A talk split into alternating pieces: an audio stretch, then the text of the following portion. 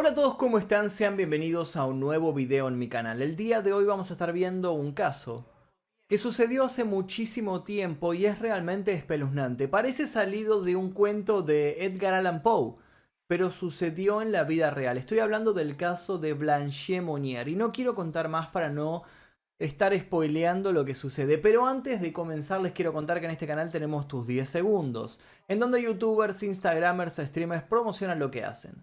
Tus 10 segundos de hoy son para True Beta. Él es un músico y nos quiere compartir su primer EP. Tiene influencias de bandas como Korn, Linkin Park y el new metal de principios del 2000. Vamos a escuchar un poco.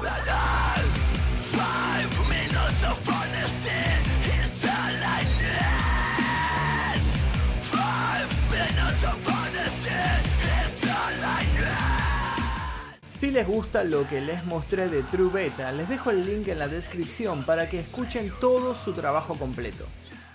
Además de eso, les recuerdo que pueden ver este y otros videos sin censura, sin publicidad, 24 horas antes que el resto, simplemente tocando el botón que dice unirse aquí debajo, eligiendo la membresía número 2 Maestro Oscuro. Y una vez que se unen, tienen que ir a la pestaña Comunidad que se encuentra dentro de este canal. Ahí van a encontrar la lista de casos completos sin censura.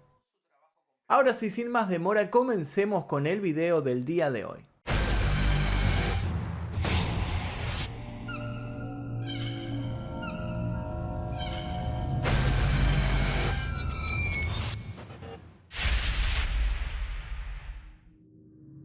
Muchas historias trágicas rodean un amor prohibido.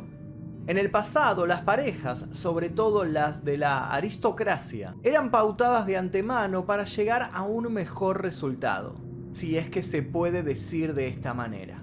Básicamente manipulaban a sus hijos y a sus hijas para que se casen con la persona de mayor poder posible. El caso de Blanche Monnier es un poco diferente porque ella, en sí, no estaba obligada a nada, sino que tenía ciertos detalles prohibidos para la elección de su pareja. Ella claramente eligió lo que la hacía feliz, sin saber que esa idílica felicidad se transformaría en una cárcel congelada en el tiempo. Un tiempo que se tradujo a 25 largos años de encierro. Blanche Monnier tenía apenas 26 años cuando fue privada de su libertad.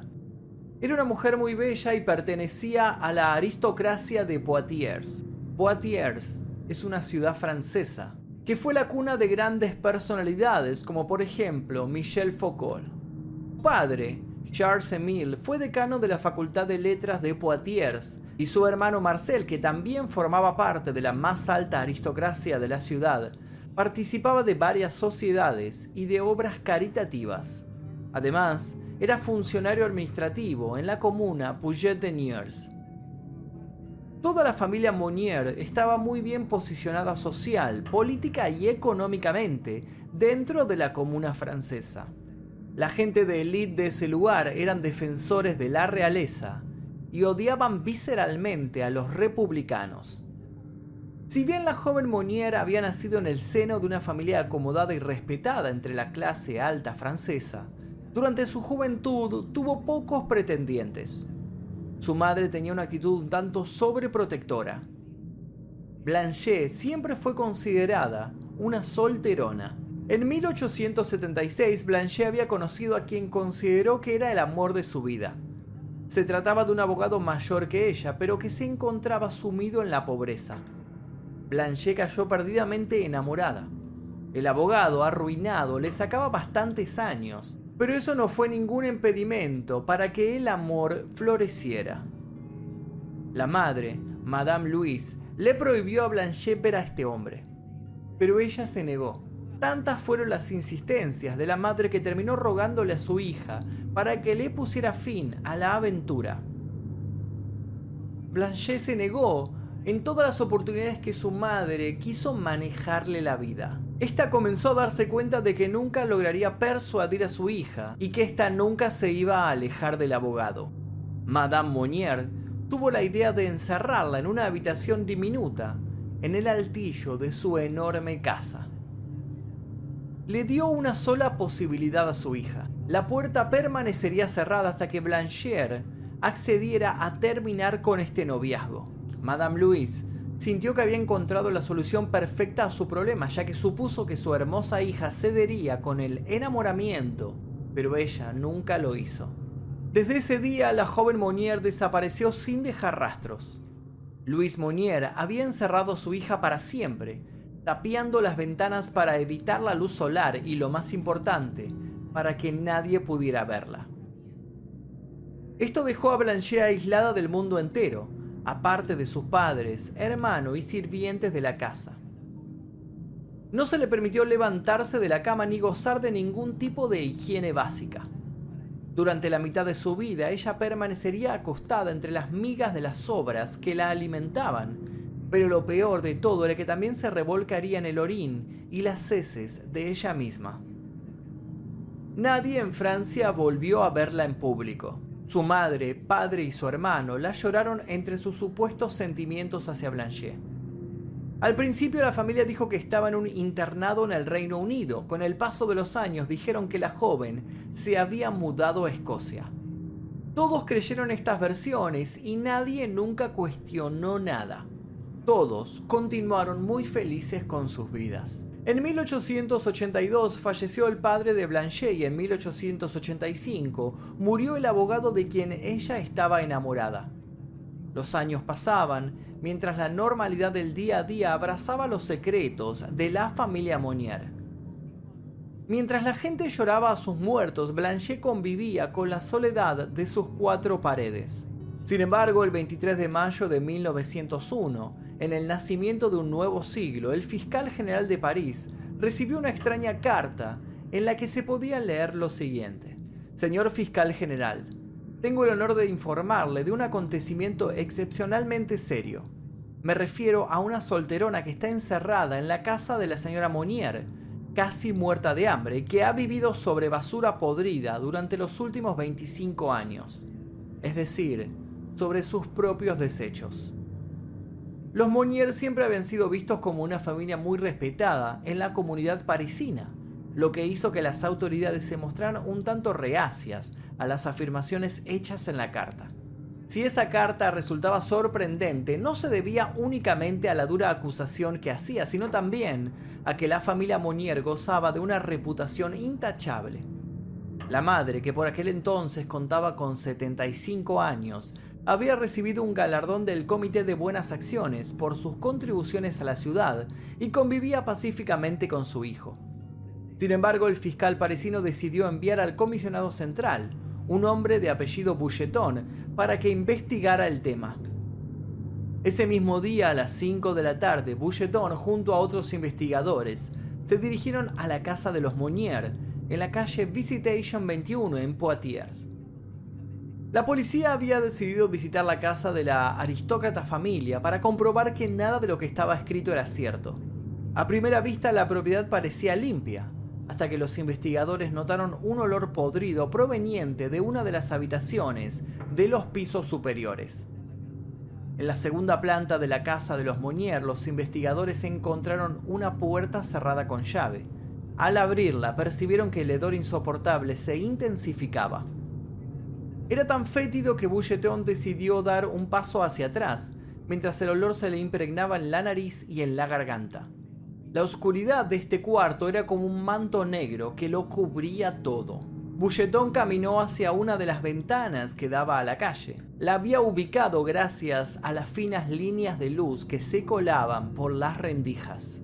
Intentó abrirla para que circulara el aire, pero realmente no pudo. Tanto las ventanas como las persianas estaban cerradas con cadenas y candados. Y también había pesadas lonas a modo de cortinas que atenuaban cualquier rayo de luz que intentara entrar.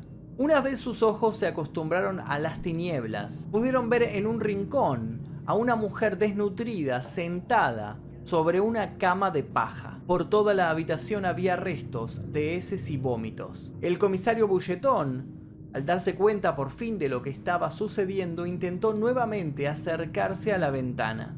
Con toda la fuerza que pudo utilizar, por fin logró abrirla y pudo finalmente contemplar la pesadilla.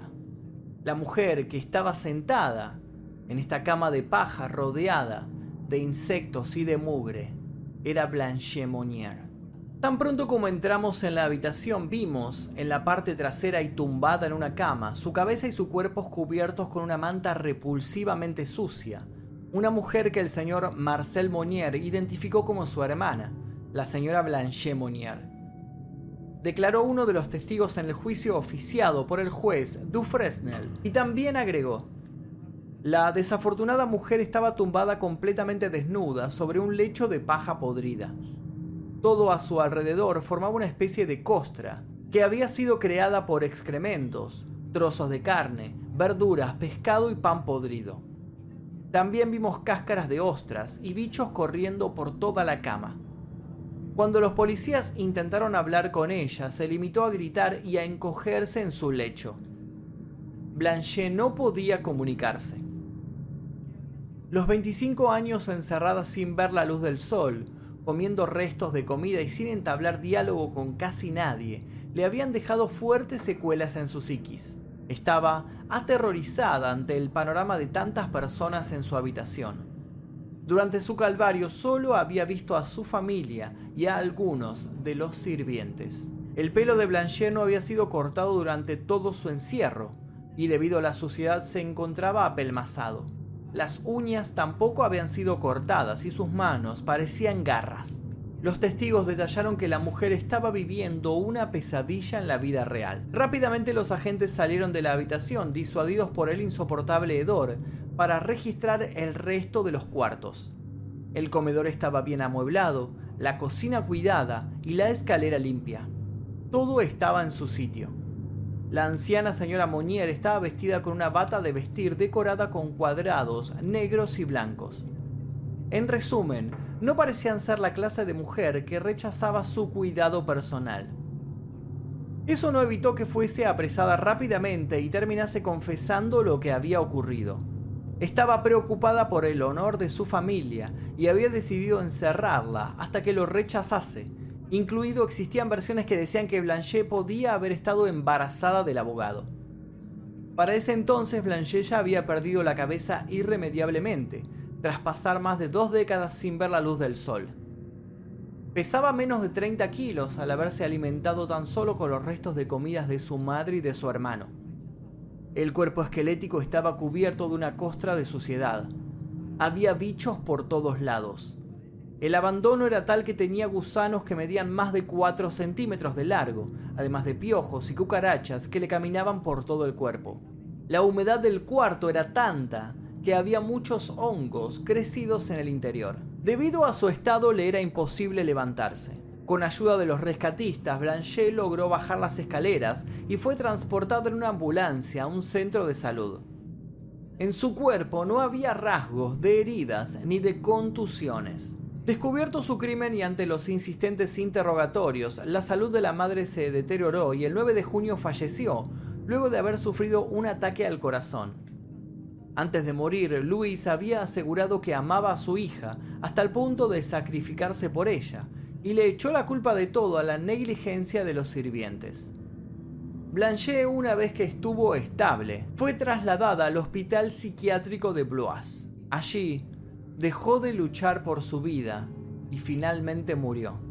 El juicio que conmocionó a Francia arrancó el 11 de octubre. En él se declaró a Marcel de ser cómplice del secuestro de su hermana, aunque él mismo se defendió diciendo que ya de joven su hermana presentaba signos de alteración cerebral, razón por la cual le habían puesto una tutora. Tras la muerte de esta, él había insistido en llevar a su hermana a un hospicio, pero su madre lo había impedido no se me puede culpar por un delito de confinamiento forzoso.